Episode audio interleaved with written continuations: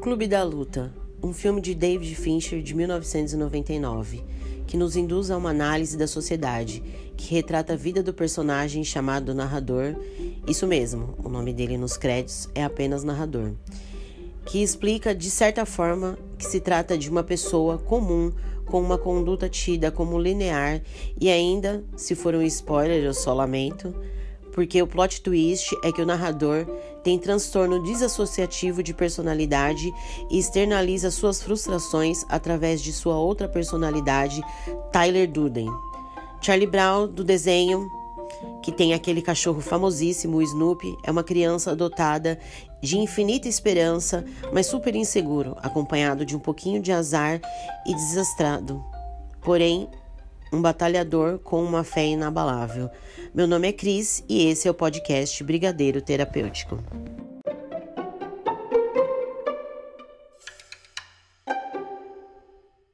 Sem nenhuma base de estudo científico, apenas as aulas de psicologia que eu tive na faculdade, eu vou ter a ousadia de falar sobre esses dois personagens em função do período que estamos vivendo.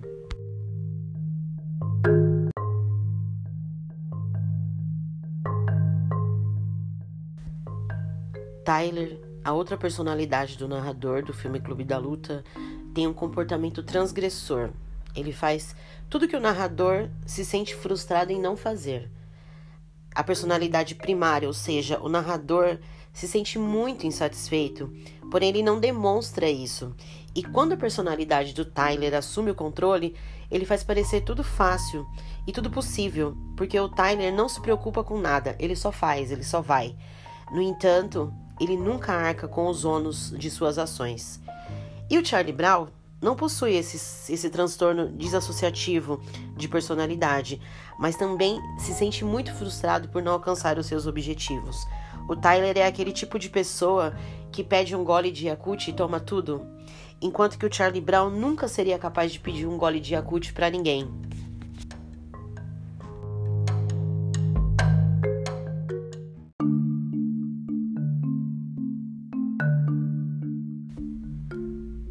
Todos nós temos um pouco de Tyler e um pouco de Charlie Brown dentro de nós mesmos. Só que em alguns momentos é necessário que a gente tenha um pouco do Tyler para não precisar contar com a aprovação de ninguém. E em outros momentos é necessário que a gente possa contar com um nível de altruísmo que tem o Charlie Brown.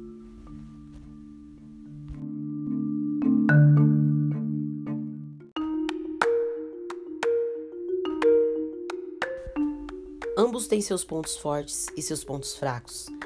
Tyler tem muita coragem, mas às vezes ele se torna apenas a caricatura de um transgressor. E o Charlie Brown usa o medo como estratégia, o que acaba se tornando um fator limitador.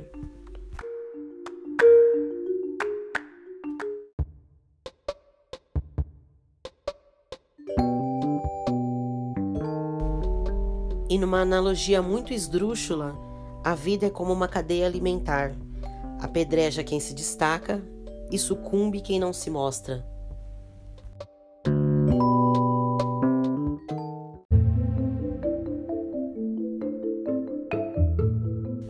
É difícil se manter em um estado linear, afinal, são tempos muito difíceis para qualquer habitante do planeta Terra.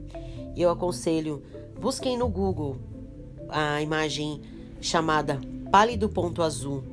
É uma foto da Terra tirada em 1990 por uma sonda e ela foi tirada é, a pedido do astrônomo Carl Sagan. Na imagem, a Terra aparece com a proporcionalidade de menos um pixel.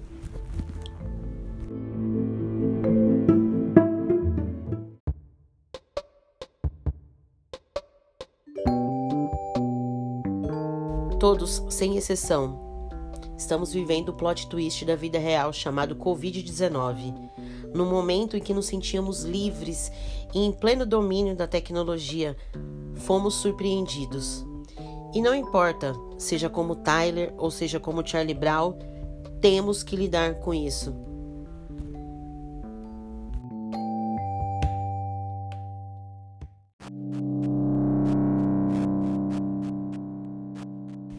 E não como uma prescrição, porque quem sou eu para falar qualquer coisa no sentido psicológico da palavra? Mas o equilíbrio seria uma tentativa de se manter firme na jornada. Nem tanto Tyler, nem tanto Charlie Brown.